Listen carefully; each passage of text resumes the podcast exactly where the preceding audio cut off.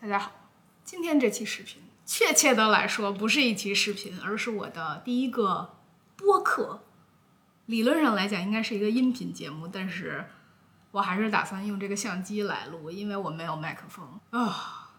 果然和我想象的一样，第一次做这种东西，就是各种不知道自己要说什么。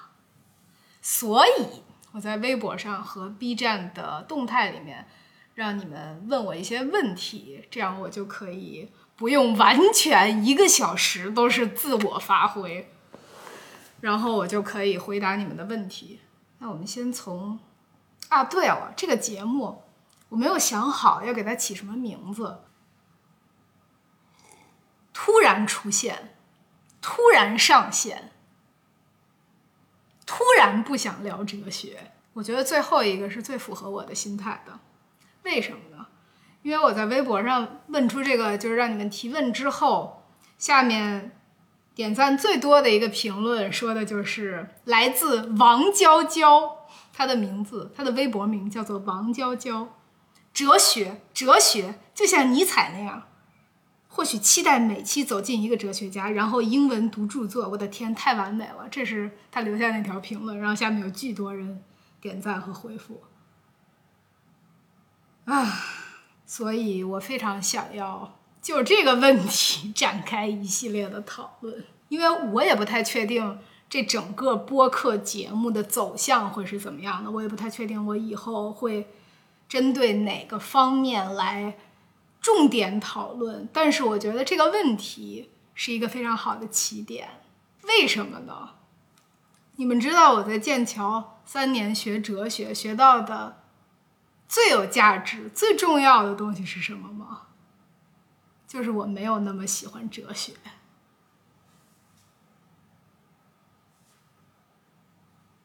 你们看我之前做那个尼采的视频，就我之前其实很少出跟哲学有关系的视频，基本上没有出过跟哲学有关系的视频。唯一一个沾点边儿的，我提到了哲学家的视频，就是那个尼采的视频。但是那个视频。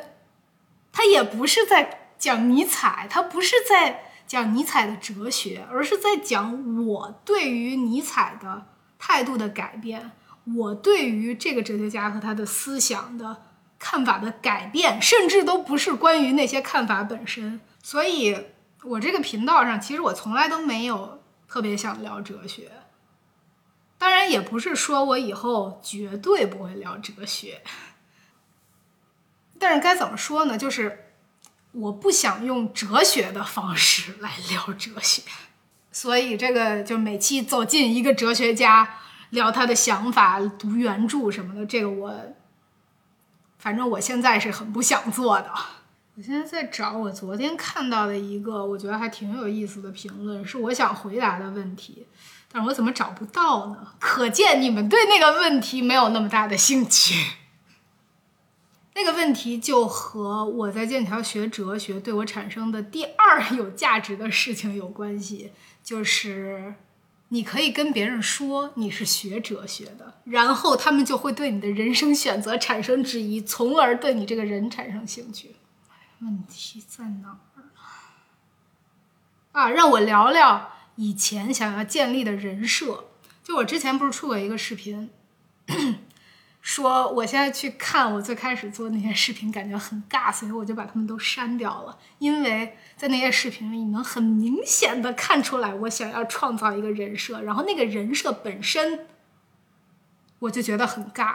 那么那到底是一个怎样的人设呢？我就具体的来讲解一下吧。当你告诉别人你是学哲学的之后，他们就会对你产生一种刻板印象。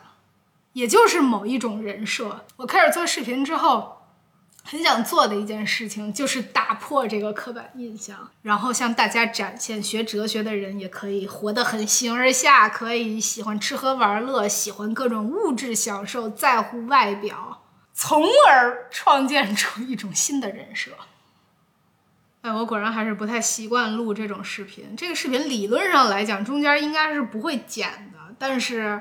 我在想东西的时候，就是说不出来什么话，中间就会有很多空白，所以我这回应该还是会剪一下，之后可能自然而然的慢慢越来越熟练之后就可以一咖到底。这个人设还有一个部分，就是我想让大家看看我，我是一个可以不怎么努力就把所有事情都做得好的人，不怎么努力就可以学好一门外语，不怎么努力就可以考上剑桥学哲学。当然，这个人设我该怎么说呢？我之前也说过。它不是纯粹的假的，但它不是真实的全部。就是我能向你们展现我很擅长这些事情，是因为我没有向你们展现我很不擅长的那些事情。诚实一点来讲，有些事情我确实做的不错，远超于平均水平。但是还有很多事情我做的很烂很烂，远低于平均水平。就是我之前说我不听歌，我知道很多人都感到很意外，但是我真的不听歌。我不听歌的原因不是因为我看不起音乐，而是因为我是一个没有任何零音乐天赋的人，唱歌跑调。且听不出来别人唱歌跑不跑调。我小的时候其实是听一些音乐的，就学着别人的样子听一些流行乐也好，爵士乐我也听过一些，主要是因为我男神出过几张专辑，然后他是爵士、布鲁斯什么的，我就装着样子听一听，但是就是听不懂啊。我对音乐就没有任何的。天赋，所以久而久之的，因为也在做一些其他的事情，就没有什么听音乐的想法，所以这就是我不听歌的原因。当时为什么想要建立一个这样的人设呢？从一个非常现实的技术上来讲，就是这会是一个很有吸引力的频道定位或者博主定位，就是你是一个可以随随便便的做好很多事情的人。我觉得这样的人会是大家会觉得很有趣。另外一方面，就是这真的是我想要成为的人，是我非常迫切、努力、拼命想要成为的人。听听这个悖论，就是我迫切、拼命、努力想要成为一个不太努力的人。其实你现在就是问我想不想做一个不用太努力就能把所有事情做好的人，我当然想，谁不想？如果可以的话。但我觉得那个充其量只是对过去的幻想，现在我更想做我喜欢的事情，然后成为那些事情会让我成为的随便什么人。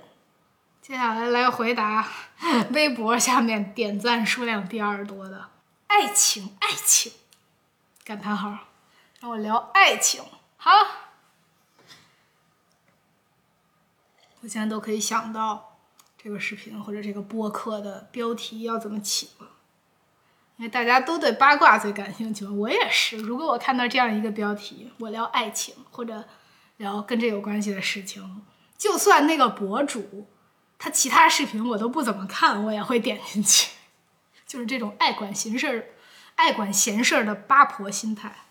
爱情，之前发了一个视频，说我有了爱情。那么这个爱情现在怎么样了呢？分了。去年十一月还是什么时候分了？这就是我的爱情，怎么分的呢？简单的来讲，就是我不适合拥有爱情，或者我不适合和人拥有爱情，就是这个人。一开始在一起确实挺开心的，他让我很开心。但是后来我慢慢发现，我自己一个人 好像更开心，然后这件事儿会让他不太开心，所以就开心的分手了，就这样。至于以后的爱情，短时间内我觉得我还是和跑步爱情吧，其他的人类就。来回答一些 B 站上的问题吧。点赞最多的是想知道秃现在对时尚的看法（括号从英伦小王子到朝阳大爷转变的心路历程。我只是很想把这个问题念出来，我并没有想要回答他，因为我觉得没有回答的意义啊。有时尚是什么？下面是王嘉尔要娶我，这是他的名字。问的目前你看过的书 Top Ten，我觉得今天我应该没法回答这个问题，因为你现在这么问我，我也说不出来我看过的最喜欢的十本书是什么。我能想到。两三本儿，但是我也不确定这两三本儿在我充分思考之后会不会在这个前十的榜单上。以后可能会专门出一期，在我深思熟虑之后。好，下一个问题，兔老师现在算是全职 UP 主吗？我想说是的。如果我们讨论的是收入来源的话。做视频就是我全部的收入来源，但是我并不觉得我在这件事情上花的时间和精力足以被称为一个全职视频博主，因为我跟很多其就跟所有其他的全职视频博主，我觉得我在这件事情上花的时间比他们少很多很多，但是我一直以来都是这样的，就是我的正经事儿，不管是小学、初中、高中、大学。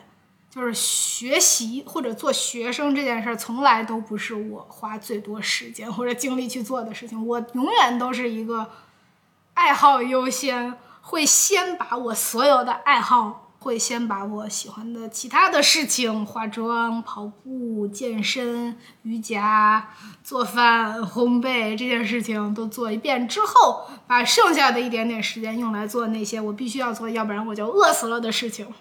这算是回答了这个问题吗？就是如果从收入的角度上来讲，确实视频就是我全部的收入来源，挣的不少，对于我的工作量来说，但是并不稳定。收入来源就是接广告嘛，至少在国内是这样的，没有说按照点击率或者播放量来挣钱。就是 B 站上面其实是有的，但是你真的靠播放量能挣到的钱是非常非常有限的，可能你一年能挣一万块钱。这就是你 B 站的播放量，甚至都到不了那么多，所以是完全靠接广告来支持生活的。为什么说不稳定呢？就是你双十一、双十二这些是旺季，那个时候你能接到很多广告，但是之后，比如说现在就是淡季，我已经一个多月、将近两个月没有接过广告了。我看到有很多人问我是怎么挑选我喜欢的书的，呃。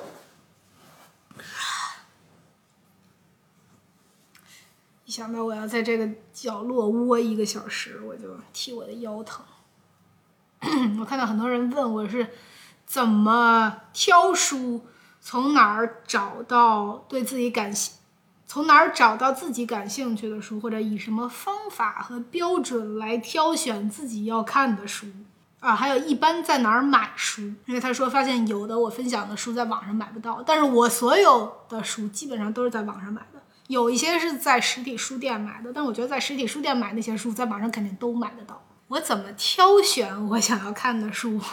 我的步骤就是去书店转，然后书店里一般都是有样书的嘛，你就可以翻开去看看简介，看看作者介绍，然后再翻一翻里面的内容，去看有没有你感兴趣的。就是我真的觉得这个我怎么选书这个问题非常难量化，我基本上就是随缘，就。看上哪本是哪本，然后也不是我每次买到的书都会是像是我最开始想象那样，我都会对他们那么感兴趣，所以也不是我看的每一本书我都会和你们分享。有很多书我就是买回来之后看了三分之一，觉得没什么意思，然后就扔到一边去了。那些书我就不会在视频里分享。下一个问题，想听你是。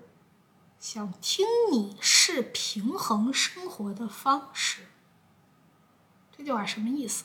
我觉得他是想问我是怎么平衡生活的。后面说，比如说有表达欲，但是又没有社交欲，那表达欲怎么满足？还有自己的感情需求（括号社交需求）在离开学校之后怎么满足等等。我真的觉得我以后离开学校之后就没有朋友了。总的来说，就是你是怎么把生活中必须但不想做和想做但不必须做的事情平衡好了。我觉得我的生活里从来就没有哪一段时间，甚至哪一个瞬间是完全平衡，从来都没有过。这不光是客观的来讲，就是我是如何在各种事情上分配时间的，并且就主观的来讲，我也不觉得。我生命里的哪一段时间特别平衡过？就是我这个人把我的精力均匀的，并且合乎比例的分散在各种事情上面。我觉得从来都没有过。因为就像我刚才说的，我从小到大都是一个会优先考虑我的爱好，而在某种程度上忽略所谓的正经事儿的那种人。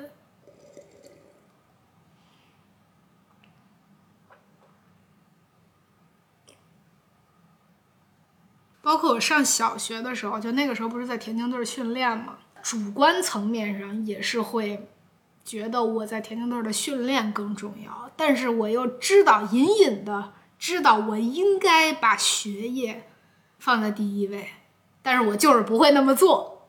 事实就是我真的不会那么做。事实就是，如果我真的很喜欢我现在在做的事情，沉迷于这个事情。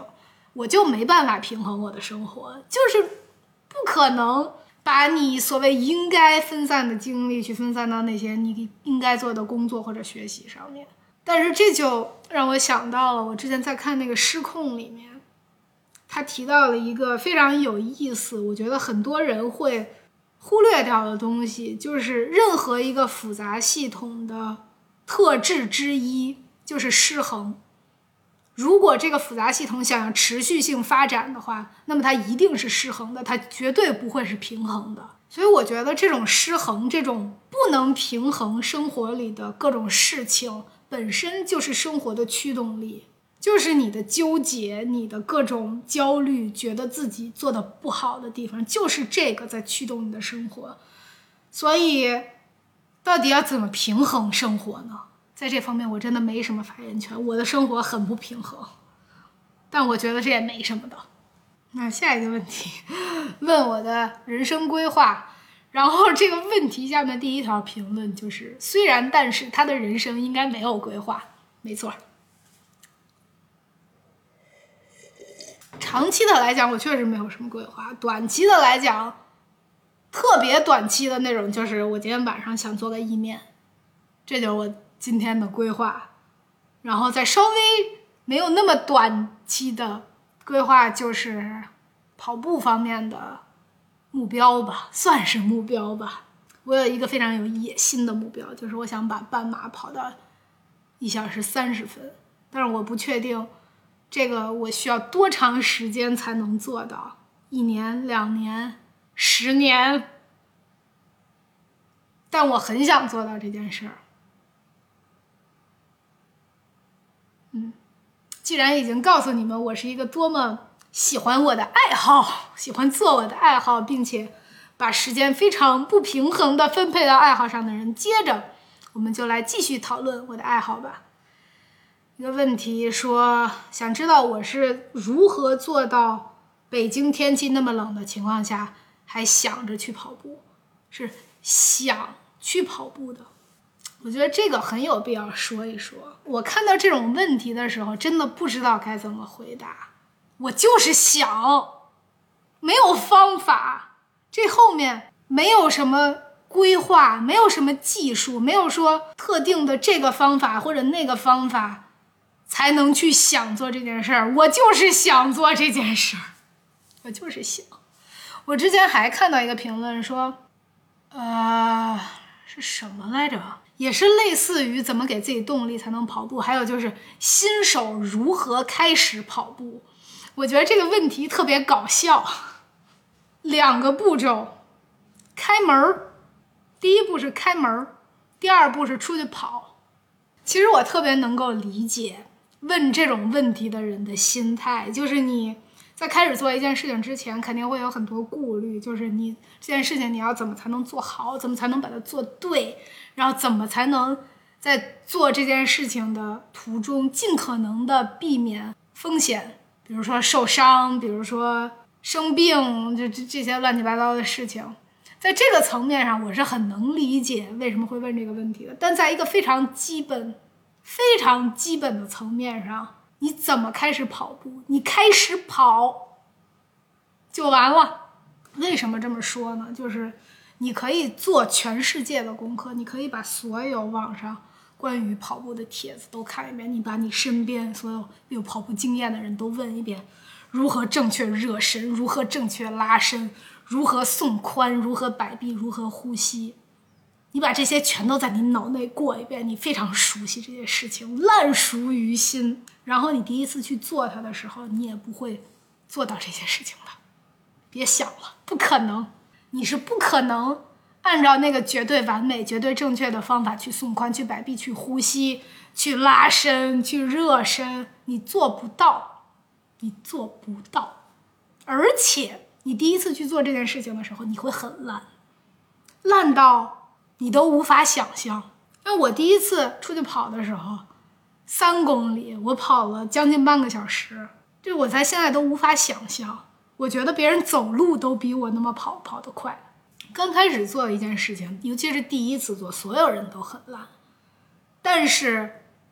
有的人肯定会比其他人更烂，但是这你就只能怪家长。但是所有人刚开始做的时候，都会比他第十次、第一百次做那件事的时候要烂，要烂很多。但我觉得你在做一件事情的时候，你具体有多烂其实没有那么重要，而是你烂在哪儿，你到底烂在哪里，你得开始做那件事情才知道。我跑步跑了，现在得有不到半年吧。我才终于体会到了那种什么叫做在跑步的时候真正是用臀大肌发力、送髋往前顶的感觉。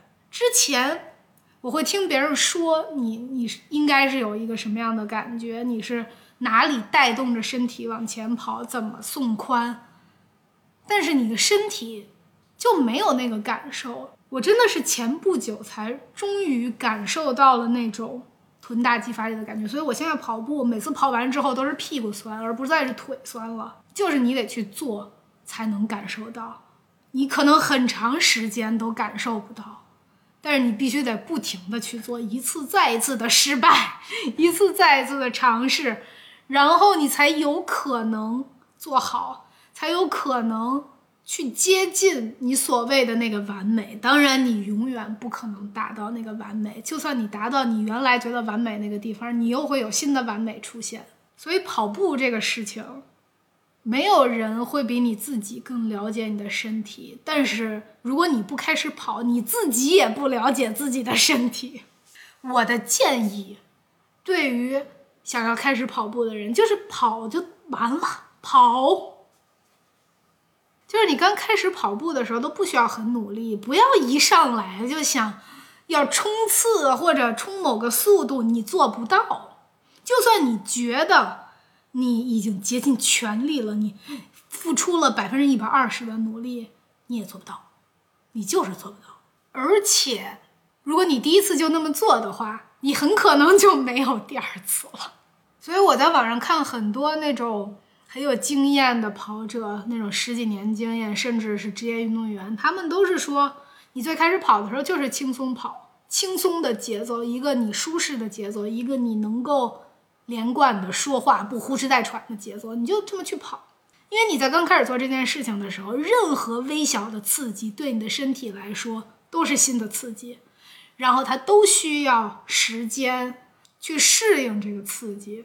当然，这个对不同的人来说，什么是一个舒适的、轻松的节奏是不一样的。有的人的起点可能是五，有的人的起点可能是八，有的人可能跑起来就不行，他跑起来就觉得很难受，喘不上气。那你就走，快走，甚至不用特别快的走。如果你快走都喘的话，你就慢走，你走个五公里、八公里、十公里，一点儿一点儿的增加，每次增加不要加太多。这可能会需要很长很长时间，你才能从走过渡到跑，但是你需要付出的就只是时间。那么现在就回到微博上那个问题的第一个版本，就是怎么样要去想去跑步，你想不想没那么重要，你跑就完了。跑，我现在特别能够理解为什么评论里好多人说我是跑步教的传教士，我很开心我能做跑步教的传教士。啊，还有人问我对时间规划的想法，会每天规划吗？还是更倾向于随心所欲？哦，更倾向于随心所欲，还是计划清单？我不知道为什么你们会有一种我特别擅长时间规划的错觉。我是一个怎么说呢？我是不会做清单的，因为我觉得那个有点傻。因为我是那种，如果我列出一个单子，我反而不会完成的人。但是如果我只在脑内有一个，我今天要做哪些哪些事情，我要在哪些时间点做哪些事情，我完成的概率会稍微大一点。但也不是完全随心所欲的，完全随心所欲我就什么都做不了了。我是有规划的，但是不会列单子，因为我每天生活没有那么大的差别。每天早上起的时间，我现在都不用闹铃，自然醒的时间都是差不多的。然后起来之后就是同一系列的活动：上厕所、喝咖啡、再上厕所，然后要么健身，要么出去跑步。之后做什么呢？我天呐，一时间想不起来之后会做什么，就录视频啊，之类的，做饭、拉伸、滚泡沫轴这些事情。晚上就是洗澡或者泡澡，然后上厕所。我每天我不夸张的说，有四分之一的时间都是在马桶上度过的，好吧，四分之一有点夸张了，但是我感觉我的，我至少有四分之一的精力都是跟马桶有关的，精力不不是不是 experience，是 energy，我四分之一的 energy 都用在马桶上面，还是回到 B 站上来看看问题吧。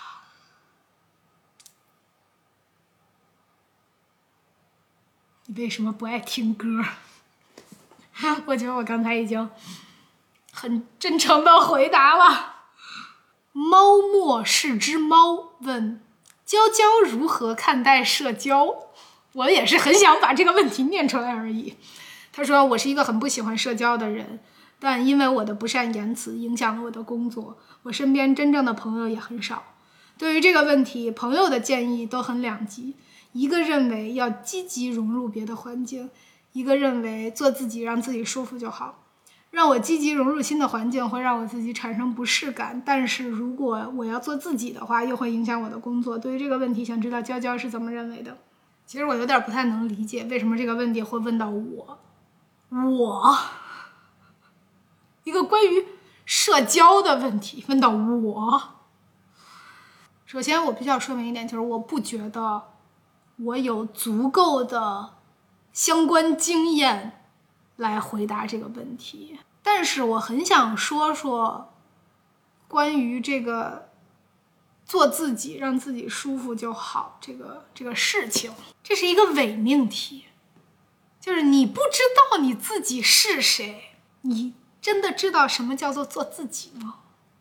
我都不知道我是谁，而且。我是这几年来越来越有这种感觉，就是我真的不知道我是谁。可能我十几岁的时候非常坚定的觉得我知道我是谁，但是我越来越不知道我是谁了。我也不觉得知道你是谁，知道自己是谁，知道怎么样做自己是一个特别重要的事情，因为我觉得。去做那些我想做的事情是一个更重要的事情，这就和我刚才说那个一样，就是你想不想没那么重要，你把那事儿做了就得了。而且我越发意识到，当你把自己的注意力从你的感受或者你是谁，你对这件事儿的态度上面转移到你在做的事情上面，你会开心很多，而且那些事情。也会看起来简单很多，即便有的时候那些事情可能会看起来很困难，但就算是那些事情里困难的部分，也会简单很多，因为你没有一个对于自己应该如何回应这件事情的束缚，你没有一个我应该怎么怎么样，我是一个什么样的人，我应该对这件事产生什么样的反应，我应该对这件事有什么样的感受，你没有这个想法。之后你只是单纯去做那件事情，去感受那件事情的话，那件事情会容易很多。所以我觉得我对这个问题的答案，并不是关于社交，而是关于做这个工作。如果你想做这个工作，那你就去做这个工作，去做那些能让你继续做这个工作的事情，不管那个是什么。刚收到一个微信，就是 B 站跟我对接的这个小姐姐给我提了一个建议，说你可以精选一下你去年读过的最喜欢的三本书，顺便列一列去年大概读了多少本书。我觉得我可能需要专门出一期关于我去年最喜欢的书的视频了。我还是来回答一些轻松愉快的问题吧。问我的烘焙方法都是从哪儿学到的？我的烘焙方法，我的暗黑料理烘焙方法，其实一些比较基本的方法都是通过看视频啊，或者看下厨房上面的菜谱什么的。但是现在，其实我做的很多东西都完全是根据以往经验随随便便的捏出来的方子，就是。除非是我以前从来没做过的类别的东西，基本上都不需要看方子。就我如果是做个曲奇，我只是改变一下口味，比如说今天做个巧克力的，明天做个樱桃的，后天做个蔓越莓的，这这这种我是不需要看配方的，所以就完全是颅内自己脑补出来的。然后其他的有的我会看油管上的视频，有的我会直接在 Google 上面搜，因为我做的基本上都是西式的点心什么的，就是。国内其实没有那么丰富的资源啊。对了，我记得我之前看好几个人问，就是说小秃姐在跑步的时候都想什么？这个问题我觉得特别有意思。然后我昨天看到这些评论之后，我就开始想，我在跑步的时候到底在想什么？我想了半天，我也不太确定。我想没想出来，我在跑步的时候到底在想什么？因为就是没有一个特别清晰的记忆，就感觉跑你大概知道自己在跑步的时候都想了些什么，但是又不太确定你有没有想那些东西。我今天出去跑步的时候，非常特意的观察了一下，我到底在想什么。可能有百分之三十的时间，我完全就是专注的在想跑步这件事儿，就是在想。我的臀大肌是怎么发力的？在想我的核心有没有收紧，在想我身体往前倾的角度，在想我到底是在用鼻子还是用嘴，还是两个同时呼吸，然后在想我下一泡鼻涕要擤到哪儿？鼻涕，鼻涕的量词是什么？真的，鼻涕的量词是什么？我要查一查。一抛肯定不是一抛，鼻涕的量词，来大家一起学知识吧。一条鼻涕，一把鼻涕，还有什么？有这么多种吗？一抹鼻涕，一支鼻涕不对吧？一只鼻子，我下一把鼻涕应该醒在哪儿？哎，说到哪儿了？啊，我跑步的时候在想什么？百分之三十时间是在想跑步的这个动作，是完全就在想我的动作以及身体的感受。还有百分之七十就是在想那些我也不确定我到底想了什么的事情，就是一些很琐碎的事情，比如说我今天要做什么，这个视频要怎么拍。我这回相机要架在哪儿？然后我背景要有什么之类的？我要说什么话？对我经常会想我的视频里要说什么话，包括我这话要怎么说出来。然后真的拍视频的时候忘得一干二净。这也是为什么这个视频里会有很多空白，但是被我剪掉的地方。然后还会想一些生活上的事情，就是今天要做什么饭。我有相当一部分时间是在想我要吃什么，做什么饭，怎么做。有的时候会具体到我今天要切几根葱，西葫芦的形状，这就是我每天在想的事情。然后也有的时候会去想一些跟我看的书有关的东西，就比如说《失控》，因为《失控》真的很有意思，我很期待。好吧，我我并不是真的很期待，我很期待我去拍。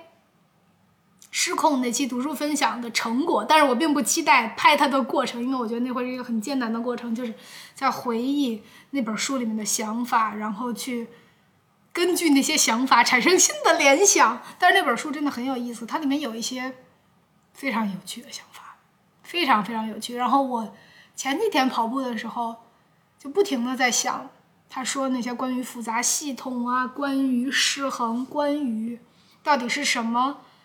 驱动了生活或者生命有哪些新的定义？在我们有了机械文明、有了人工智能、有了这些东西之后，这些就是我跑步的时候在想的东西。其实我原来也是没办法不听任何东西、不看任何东西去跑步的，我也会觉得很难。因为那个时候，我觉得一个关键的问题就是我跑太快了。这不是在炫耀，我说的就是对于当时的我来说，我那个配速跑太快了，它并不是一个能让你很舒服的、很舒适的、轻松跟别人聊天的配速。因为我最开始跑步的时候，几乎每次想的都是我要比上一次跑得快，但是你跑着跑着就会发现这是不可能的，你不可能每次都进步。但是如果你想每次都进步，那你就每次都会很努力。你每次都想着我要用尽全力，我要跑得很快。这个时候，你的体验一定是觉得这件事儿特别难。所以那个时候，其实我每周跑一到两次，都需要很大的心理建设，就需要真的需要推自己一把才能出门似的。但是现在我发现，我越来越多的做轻松跑，做这种。我很舒适的节奏，我完全不需要推自己那一下，就是我想跑啊，我需我要跑啊，为什么不跑呢？就就是这种感觉。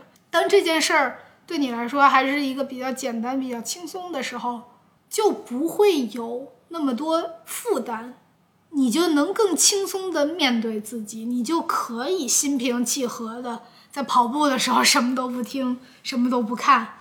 然后就跑啊，然后让你的脑子带你去到他在想那些东西上面，去充分的感受你的身体，感受某一个时刻的轻松和下一个时刻的艰难，感受你的疲惫，感受偶尔的疼痛，就去感受。啊，我看到一个特别有趣的问题，我觉得这个我必须要回答，就是，但我觉得我回答这个问题之后，可能很多人都会取关了。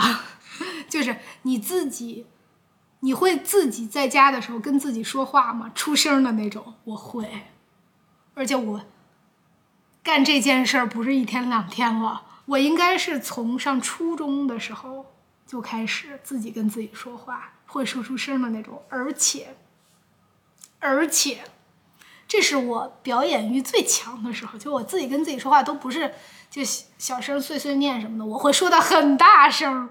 会用会尝试各种不同的语气、口音、声音、语调来跟自己说话，可能会让有些人意外。就是我跟自己说话的绝大多数时间都是说英语，并且从我最开始跟自己说话的时候，就很少是说中文的。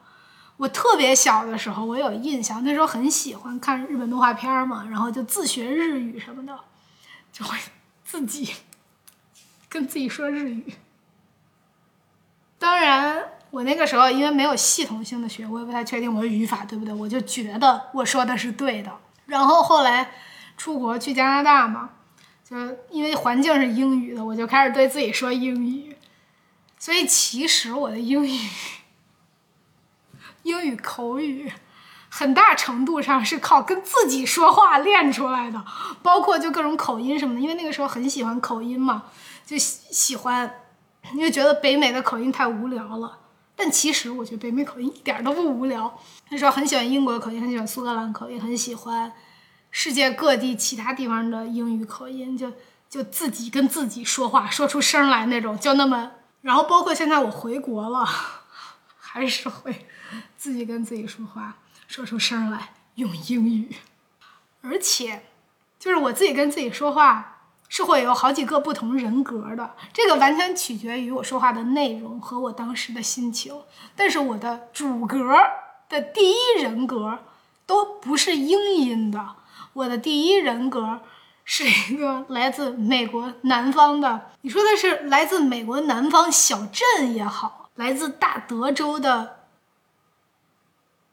乡村青年。